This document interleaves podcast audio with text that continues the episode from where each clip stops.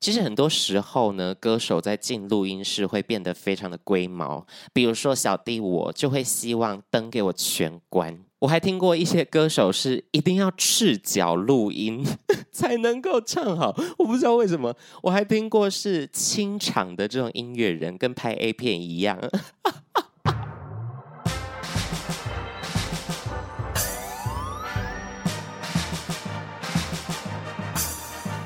说说说说你爱音乐。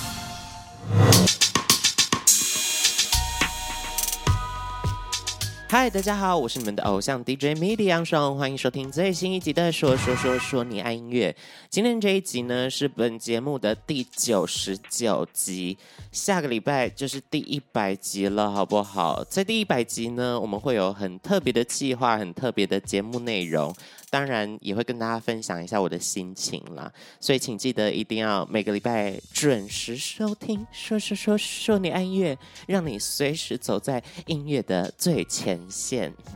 好烂的押韵，没关系。今天这一集呢，主要跟大家分享几个最近发行我觉得很走心、很打中我的作品呢。因为到了五六月这种。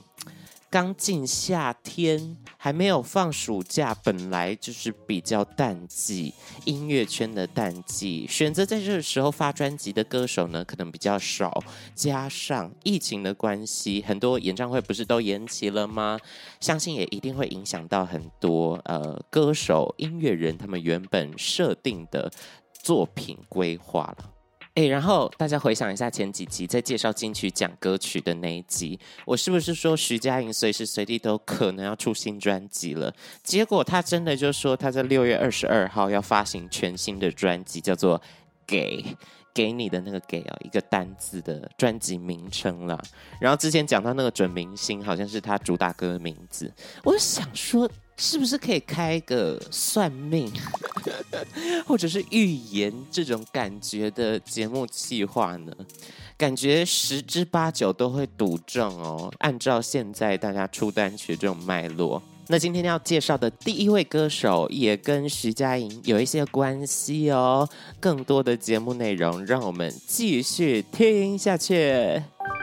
不知道大家知不知道《声林之王三》这个节目呢？有没有看过呢？在去年非常火红，大家都对音乐的选秀已经有一点啊看腻的时候，忽然突破重围，《声林之王三》给大家全新的感受，而且里面的选手音乐的水平都非常的高，也非常的会演唱。现在很多时候对于歌手的要求，反而是一种。特色，或者是你要有一个人格特质，让大家一看就知道啊，你是性感的啊，你是幽默的啊，你是怎样怎样的一个歌手。反而歌喉好像我自己感觉啦，比较是次要的武器哦。但是现在的选秀节目一再提醒我们，你除了有人格特质、有特色、有观众缘。会表演、会写词、会写曲，精湛的演唱那更是必要。如果你会编曲，诶，刚好在节目上帮自己要演唱的歌曲编一下。锦上添花，最好还会制作。等你出道要做自己作品的时候，还可以自己当制作人。当歌手要多难，十八般武艺呢。而我相信有看过《森林之王三》的听众朋友们呢，一定都对冠军。也就是柏林非常有印象，在之前我们节目介绍《火神的眼泪》这一出偶像剧的相关音乐的时候，就有谈过柏林这个人。那时候他还没有露脸，他连出单曲的封面都是诶露一点点的脸，然后有一种底片的感觉，让人觉得很神秘。直到《声林之王三》得到冠军这一路上，大家对他留下深刻的印象。而且前一阵子在 Hit FM 的颁奖典礼上面，柏林也作为一个。新生代的歌手的身份上台演唱，演唱一首抒情歌，让全场直接鸡皮疙瘩，有够会唱，而且还是 live 的演出哦。如果我是跟他同场演出的新人，应该会吓到闪尿。可见在这一届声林之王的选手之中，他们的素质、心理素质跟他们实际身上的硬实力都是非常高的。那今天要介绍的第一位歌手呢，也是在最近发行作品，而且来自于《森林之王三》的一位选手，他是第四名的选手，叫做同理，同理心的那个同理。他在五月三十一号的时候发行了最新的 EP，同名的 EP，也叫做《同理》。我相信有看过《森林之王三》的听众朋友们，一定对于《新卡北贝》这首导师跟选手们合唱曲的改编非常的有印象。白首非常有民俗韵味的流行歌曲改编成儿来儿去，还有饶唱的一个现代版本、摩登版本摩登版本听起来超不现代，很前卫的版本啦。而当时呢，跟导师徐佳莹一起合唱的就是同理以及阿兰这两位选手，他们也参与了这首新卡北贝的重新编曲。虽然说是比赛，但是这些演出的完整度跟精致度真的让人叹为观止。尤其又是一首我们很耳熟能详的歌曲，被不同的音乐人形塑成不一样的形状，更不用。说徐佳莹就是天生会唱，跟两位音色截然不同的选手们一起合唱的时候，三个人都各自有展现出他们厉害的地方，非常推荐大家去 YouTube 看一下这个《森林之王三》的片段呢。而经过一系列的比赛过程，同理最后在《森林之王三》拿下第四名的成绩。像我们之前有介绍过，现在选秀节目比较像是选择制哦，所以在赛制上面并不像以前有硬性的打分数，变得更。吃大众的胃口，更吃可能当下评审的感受，跟他整体演出下来给人的这种状态。不管是进入总决赛或者没有进入，个个都有实力，个个没有被选进的也都是遗珠。我觉得这样的操作让大家可以更打开自己的眼睛吧，更了解每一个不同的音乐人他们所代表的价值。而同理呢，他的 title。新人一出，必定要有一个 title 嘛。比如说，我当时是怪胎新人，那同理，他所代表的音乐曲风，他们给了一个 title 叫做“同理系 RMB。就是这么的直白哦，我觉得如果没有听过同理的音乐和他的演唱的听众朋友们，同理系 R N B 是什么意思？我自己解读是在很柔情的 R N B，或者是很多转很多大家摸不透的旋律走向时。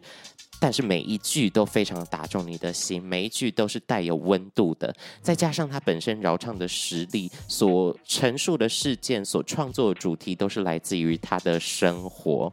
而他的生活似乎有点坎坷。在同理这张新 EP 之中呢，有很多歌曲他在节目上其实已经唱过了，但是呢，透过了作品化的方式，把它重新编曲，弄成一个更精致的状态、更完整的状态，呃，在串流平台上面供大家去收听。其中有一首歌曲叫做《That's Called Life》。这就叫人生的意思啦。这首歌曲呢，非常非常走心，而且故事的发想是来自于自己的亲身经验呢。因为他的家境可能不是那么的好，再加上之前金融风暴的时候，可能家庭有一些影响。呃，对于他来讲，做音乐也是必然的道路。那这一路上的纠结呢，也引发了他创作出各式各样各样的歌曲。我相信，如果不认识他的，听到《That's Called Life》这首歌曲，会更了解他是一个什么样的人，以及他经历过的一些事情。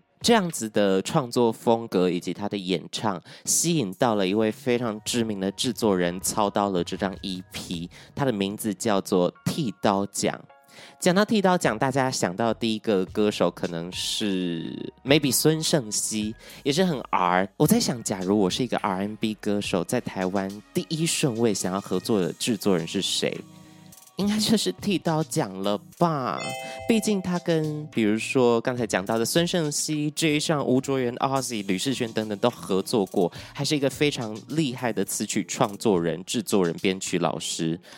应该在他身上可以学到很多，因为比如说 R&B 的世界、饶唱的世界都需要很多 beat 或者是 sample。这些概念或者是基础，让自己可以无时无刻都有创作的能量。而今天介绍到的这位同理，就是被剃刀奖看见了，于是迁入了他旗下的一间公司，叫做孩子气娱乐股份有限公司，作为词曲作者的身份，作为歌手的身份。而这张 EP 作品，当然也有剃刀奖的加入。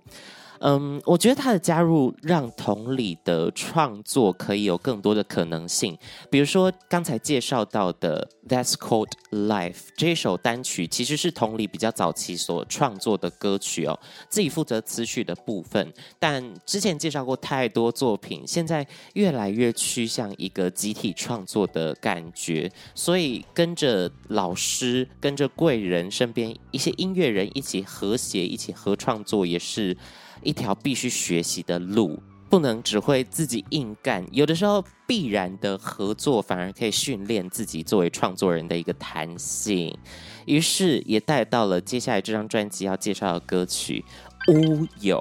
在五月三十一号的时候呢，发行这张同理 EP 的同理，也试出了《乌有》这首歌曲的 MV。MV 之中的一些人像啊，拍人的画面，真的让同理充满了忧郁吗？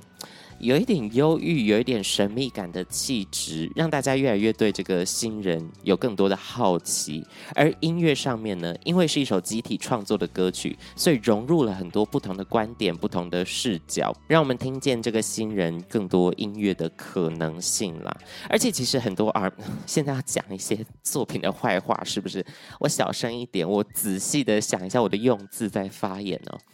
嗯，其实我觉得很多现代的作品，因为太流行了，所以开始走一些很 chill、很呃慵懒的路线。但这种歌曲呢，很常就会出现一些糊糊的感觉。这到底在唱什么？这和音叠这么多，我去 KTV 到底要唱哪一句？没有一个很明显的旋律的骨干出现，但是这是我觉得同理跟其他同期歌手比较不一样的地方。虽然他的歌曲也是走一个比较滑顺、很多转音、很多流线型的旋律线，但是在每一个段落都可以听出来他的架构跟他的意图。也许这一段我想要在旋律上面多给一点节奏感。也可能是跟他编曲的背景有关系，这里抽掉一点节奏，也许用人声的节奏感去补上。这里变成了整首歌的主题，它是 hook，它是一个记忆点，所以我的旋律线非常的直白，非常的有架构，和声上面也开始跟着做调整，让整段旋律可以写进你的心里，而文字上也非常有亲切感，让大家觉得哦，同理懂我，我想这就是同理 RMB 的意思吧。而在同理这张 EP 之中，我觉得另外一个让大家更有共鸣，让大家能够把这些歌曲更走心的原因之一，是他们录音的方式。其实很多时候呢，歌手在进录音室会变得非常的龟毛，比如说小弟我就会希望灯给我全关。如果灯开着，让我感觉好像有目光的话，我就会大走音、大破音给你听。我还听过一些歌手是一定要赤脚录音 才能够唱好，我不知道为什么。我还听过是清场的这种音乐人，跟拍 A 片一样。哎，不好意思，场上只留我跟制作人还有录音师就好，其他人你们先去吃饭。有一些特殊的条件之下呢，这些歌手才能够在录音室里面演唱的很好。也就是为什么有的时候歌手在自己家里面录 demo、自己宅录的时候，反而演唱出来的效果是最好的，是最感人、最真实的状态。而在同理跟剃刀讲对话讨论的过程之中呢，他们决定把这张 EP 留下来，很多在家里宅录的声音。所以在很多歌曲演唱上面的口气，演唱上面的，也许是一些小瑕疵吗？在这样作品之中，反而变成一个优势，让大家可以细细聆听这些很诚实的声音，也紧贴着同理这个 EP 的概念，跟他想要传达的意思。而且这张专辑主打的是同理全创作专辑前导 EP。是不是专辑也正在进行之中呢？什么时候大家才可以听到完整的同理的大作呢？总而言之，同理这张 EP 呢，非常推荐大家，不管你是有没有跟着他走《声林之王三》这条路，或者是你完全不认识这位 RNB 歌手，但是听完这张 EP，你一定也可以感受到同理系 RNB 的魔力哟。接下来要介绍到的这位歌手呢，他叫做叶颖，恰好他也是参加了《森林之王三》的一位选手。我相信很多人对于叶颖这个名字应该有一些陌生，让我跟大家科普一下哦，他曾经担任过守夜人。守夜人大家知道吧？守夜人的主唱哦，但是在二零一七年离团之后呢，用个人的身份继续的发行独立的歌曲，而其中一首歌曲来自他上一张专辑，叫做《生灭》，其中一首单曲叫做《取巧》，入围了第十届金音奖最佳跨界或世界音乐单曲奖。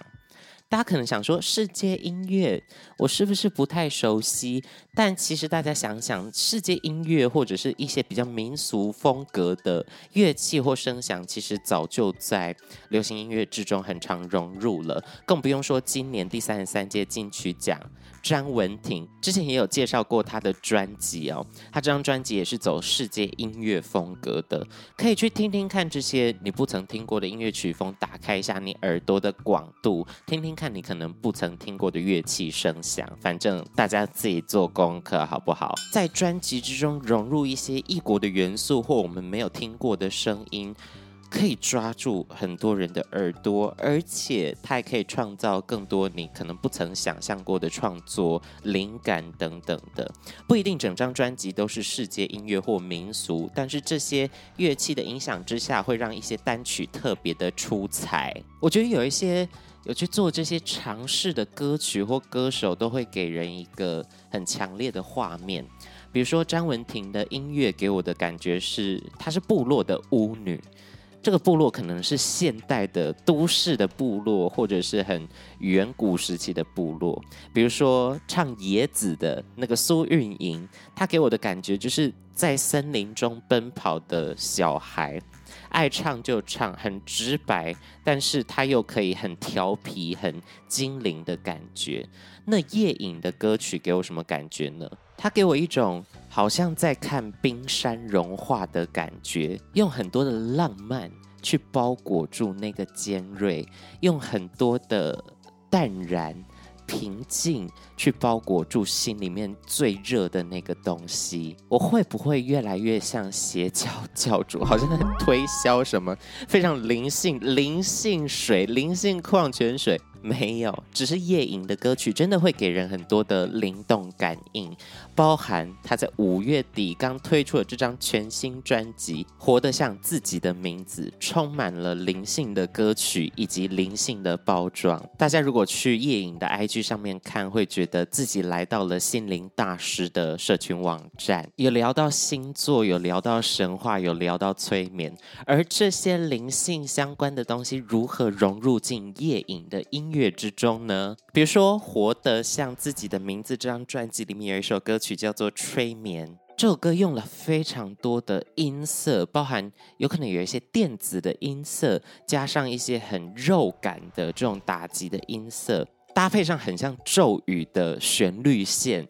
很像咒语的哼唱，叠加上和音，这些和音也是叶颖自己编写的。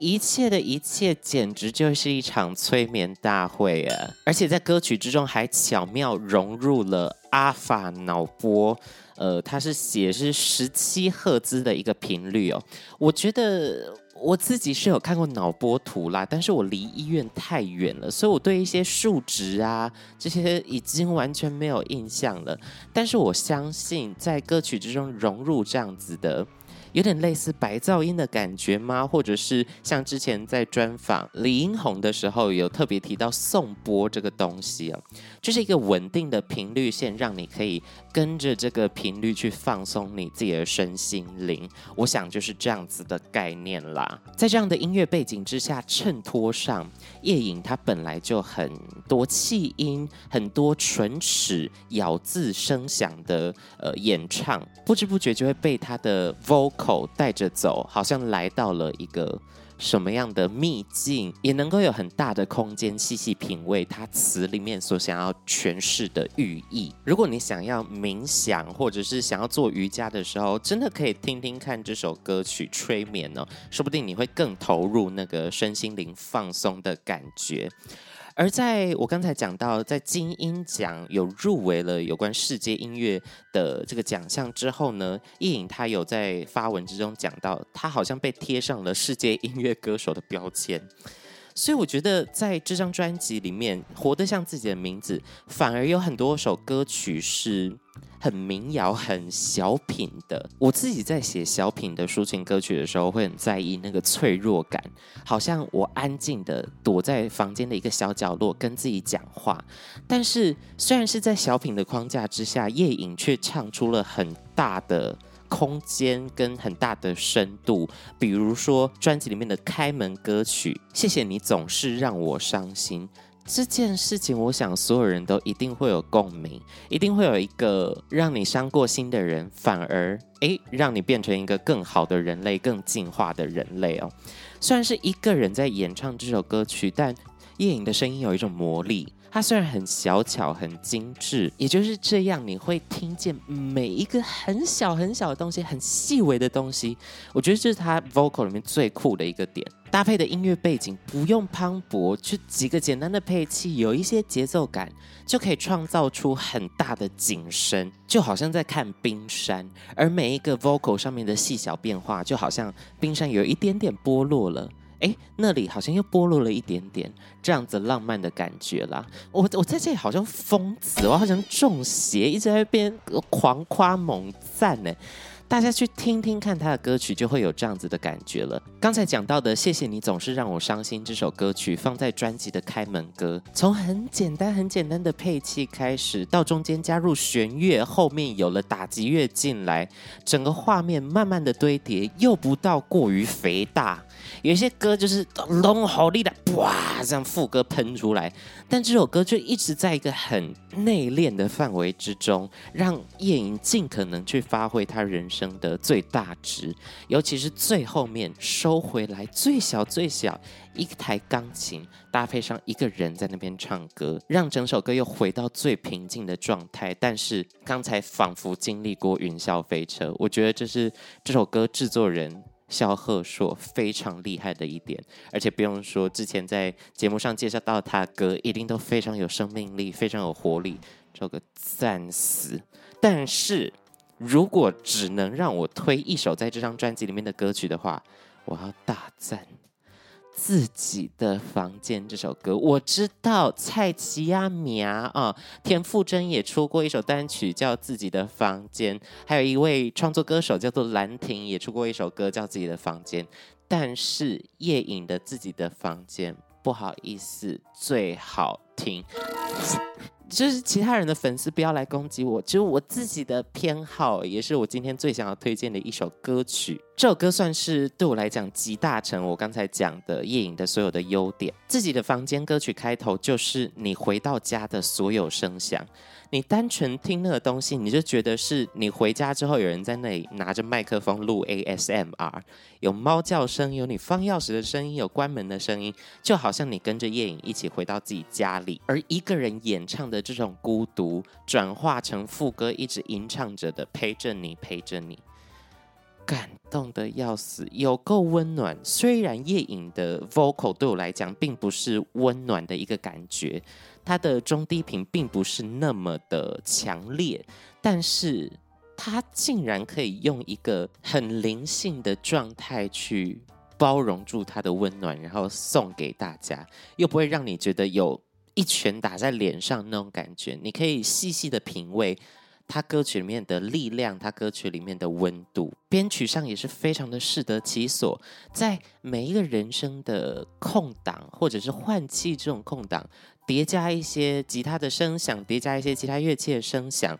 呃，该收的时候收，该平淡的时候平淡，该有一些俏皮的时候。有一些亮光，有一些亮点跑出来，整首歌感觉很一气呵成，很相辅相成，一加一大于三百六十八的感觉啦。自己的房间好好听，好烦哦，怎么这么会闹？总而言之呢，《夜影》这张专辑非常推荐大家，从专辑开始听到结束，就好像做了一整个疗程哦。在压力很大的时候呢，找一个安静的午后。听听看，活得像自己的名字这张专辑，我相信你一定会充满灵性。好啦，以上呢就是本周说说说说你爱音乐要跟大家分享的内容啦。其实很多时候在单口推荐音乐的时候啊，YouTube 的点阅率都不太好，所以你各位如果对于我推荐的音乐作品也有共鸣的话，请一定要大大的分享出去，让更多人知道这些优秀的音乐作品哦。我是你们的偶像 DJ MIDI 杨世宏，我们下周一百集见，拜拜，Goodbye。